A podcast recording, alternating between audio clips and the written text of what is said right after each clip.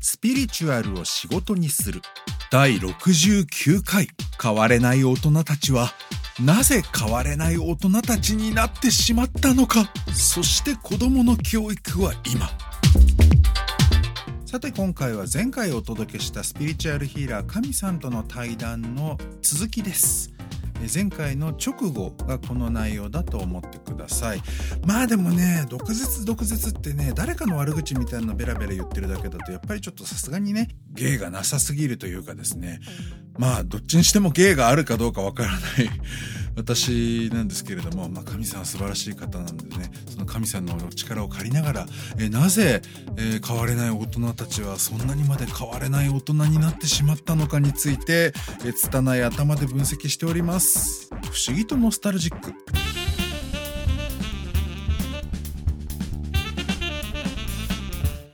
なんていうか赤ちゃん同然にこう泣いたらどうにかなるものだとか、あの、誰かしかが面倒を見てくれるっていうところにこう、旨味を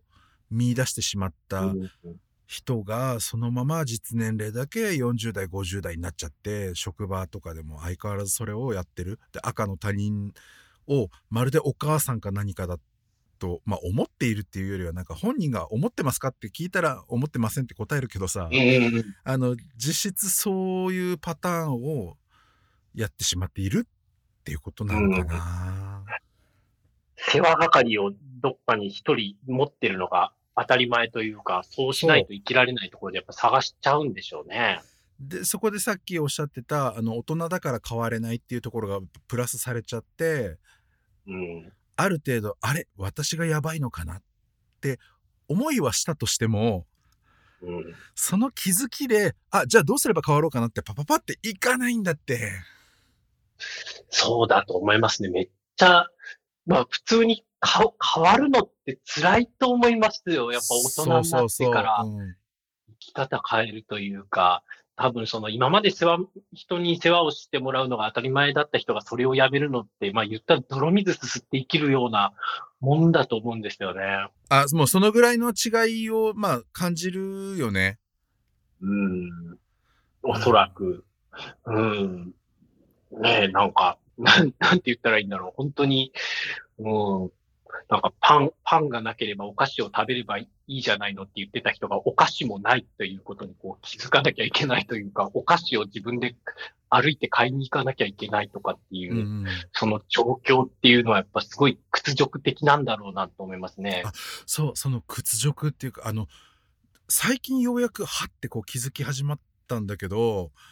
はい、現代の日本人っていかに一般庶民と言われる人たちでさえ、はい、プライドがちょっと肥大化しすぎじゃない？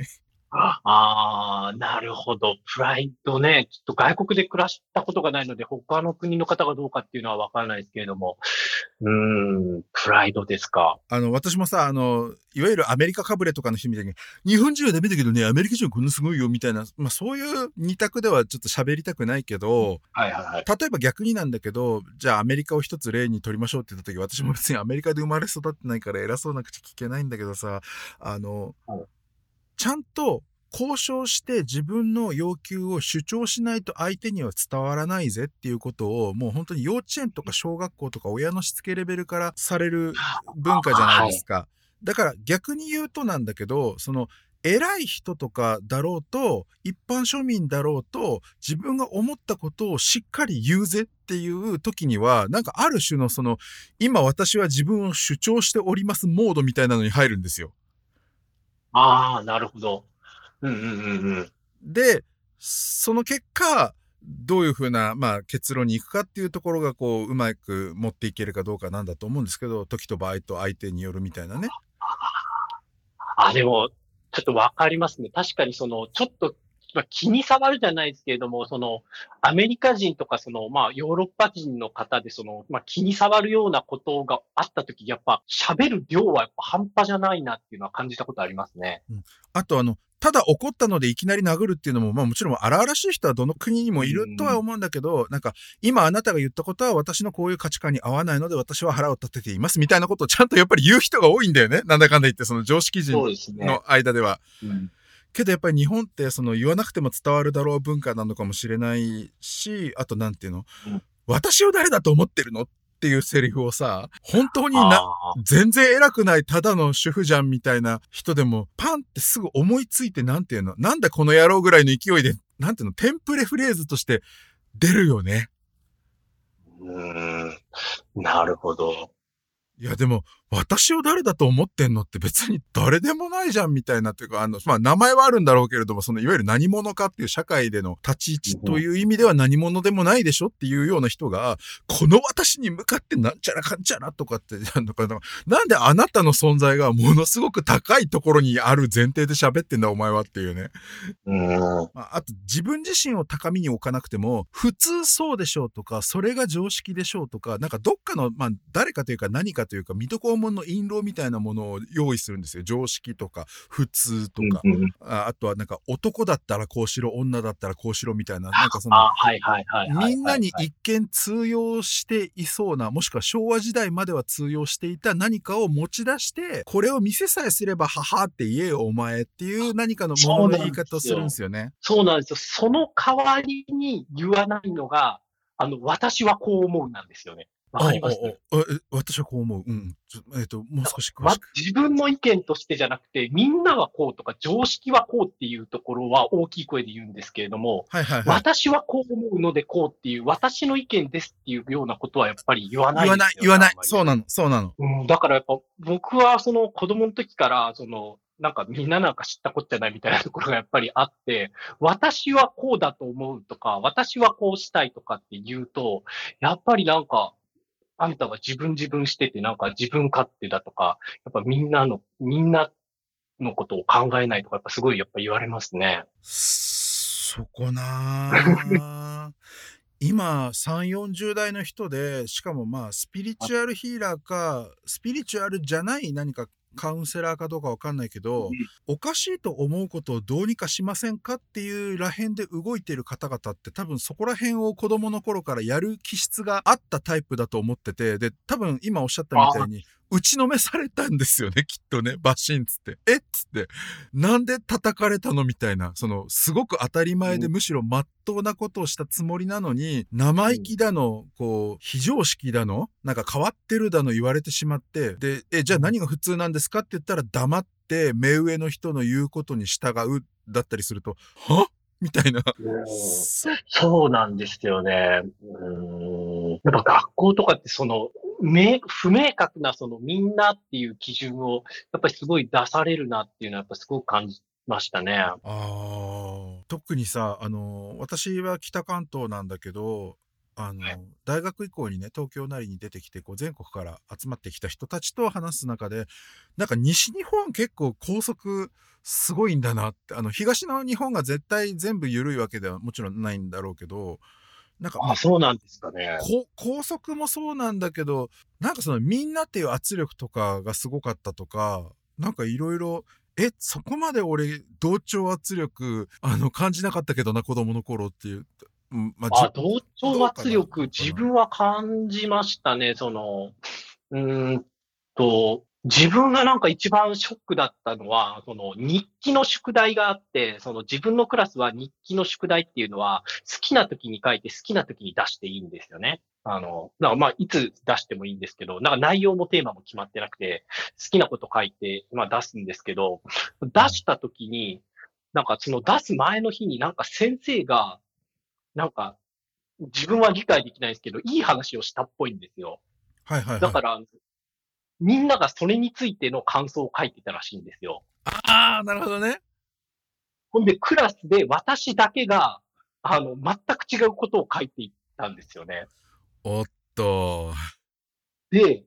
なんかそのつ、出した、出した日に、先生がなんか先生の話についてみんながいろんなこと書いてくれてありがとうとかってこの意見は素晴らしいとかなんかいろいろ読み上げてって、なんか私はふーんって思って聞いてたんですけど、最後に、あの、みんなと違うことを書いてきた神くんのやつを紹介しますとかって言って、私のやつを無断でこうみんなの前で読んでめっちゃなんか笑い物にされたんですよね。あ、それはなんかたまたまネタが違う人もあったのでご紹介しますっていうラジオジョッキー的な感じではなかったんだ。なんかなくって、みんなこれについて考えて書いてるのに、神くんだけ考えずに全く違うこと書いてるんですよ。あ、もう晒し上げみたいな、なんか変人というか。そうですねえ、なんか、あれはなんか、今思ってもなんか、全くその、なんでしょうね、うん、人、人権が無視されてるんだなっていう感じはやっぱちょっとしましたね、その、ああ、なるほどうんね。なんか私にとっては興味のない話題だったんですよねっていう。なんか私はその話興味ないですし、先生そんなこと言ってて、あ、頭変なんじゃないんですかみたいなことを書いてたらなんか晒し上げられてもしょうがないかなとは思うんですけど。あわざとね、わざとそう書いたならね。そうそうそうとかじゃなくて、全くなんか日頃のいつも通り私が感じた日常のエッセイ的なことをいつも書いてたので、そういったことをまあ書いただけだったんですけど、やっぱあの時に、うん、な、なんでしょうね、その、じゃあこのことについて書いて出しなさいっていう宿題が出たわけでもなかったっていうところが、やっぱ自分としては、うん、謎だったなっていうところですね。なんかすごい個人的な体験の、体験すぎて話としてあれかなとも思うんですけど。うん。ね、そこら辺があるよねっていうかね。あんまり広がる話じゃないですね。いや、でもでも、あの、その時代の、なんか何が悪かったんだろうみたいな反省をもとにさ、発展していくっていうのは本当は良かったんじゃないのかなって思うんですよね、社社会全体が。ただなんかここへ来てなんかそれはありなんじゃないかみたいな、むしろそうすべきなんじゃないかっていう方がなんか優勢になりがちな時が時々あったりして、おお、すごいな、みたいな感じで私は今思うことが多いかな。ああ、そうなんですね。ああ。なんか今、私はその子供がいて保育園の説明会に行ったりとか、なんか調べたりっていうことをしてると、なんか保育園とかに関してはやっぱすごく人権っていうものをすごく重視してるんだなっていうのはすごく感じますね、今。あ、そうなんですか？へえ。保育園に関してはやっぱすごい感じますね。なんか、うんなんか思いやりとか、なんかみんな仲良くとかも、まあ言っちゃ言うんですけれども、やっぱ人権を重視して、その子が一体何を思って、どんなことを従っているのかを自分でこう知って、自分で自発的に行動して何かをこう、掴み取っていくみたいなことを、なんかおっしゃる縁っていうのは、なんか多いですね。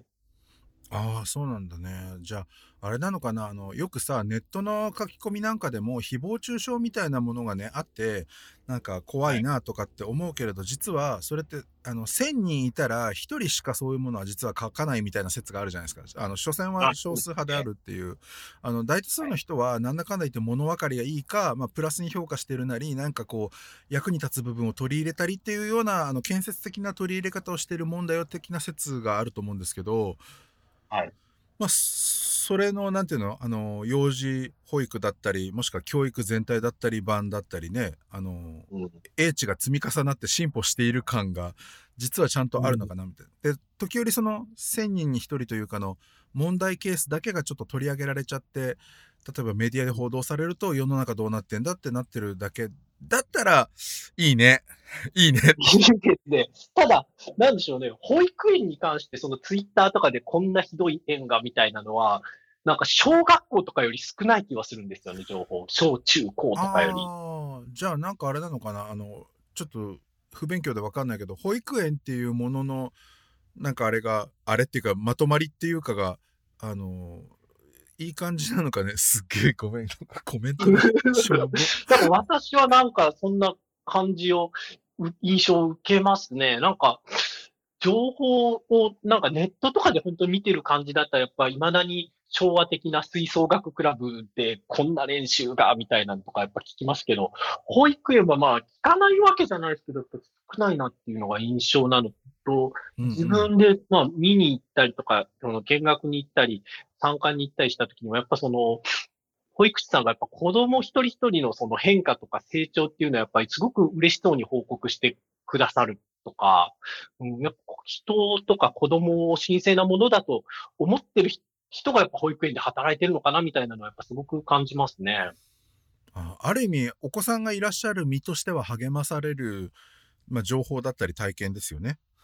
そうですね。うん。やそうっぱり小学校となってくると、なんか、未だになんかこの軍隊の上、上官と兵隊かみたいな扱いをされるのかみたいな、あの、九州でもなんか下着の色を教師がチェックするとか、なんかそういう話とかやっぱり聞くと、それは大丈夫かっていうところはやっぱり感じてしまいますね。うん、まあなかなか根深い問題なんでしょうね。うん。これは私自身がもうこの年というかねある中年とされるような年齢を迎えてみてやっぱり率直にすごいピュアに思うことなんだけどもうある意味ね私たちみたいな古い世代が昔ひどい境遇でひどいいろいろなことをね経験して傷ついてしまった、まあ、それはあの成長のための傷つきじゃなくて本当に人類社会が未熟だから傷ついたっていう、まあ、ある意味その犠牲になったっていうかまあそれはもうしょうがないというか恨んでもしょうがないし誰かを責めてももう何にもならないなっていうふうに思っててやっぱりただただねあのこれから生まれてくる世代っていうかね 本当おじいちゃんみたいになっちゃったなって自分でも思うんだけどせめてねそういう血と涙の後で少しは良くなったその世の中っていうものでその人類全体が何て言うか不幸じゃない種族だっていう風にねみんながこう笑顔っていうとうさんくさいけど前の世代よりも当たり前に幸せだと思って力強く生きていってくれたらそれでいいのかななんて思うようになっちゃってねいや本当に年取るといい人になるねそれではまたうさみみでした。